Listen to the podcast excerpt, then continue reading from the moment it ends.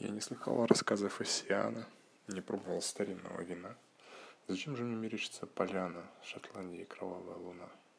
И перекличка ворона и арфы мне чудится в зловещей тишине, и ветром развиваемый шарф и дружинников мелькает при луне.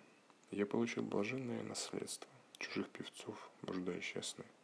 Свое родство и скучное соседство мы презирать заведомо вольны. И ни одно сокровище, быть может, минуя внуков, правнукам уйдет. И снова скалит, чужую песню сложит. И как свою ее произнесет.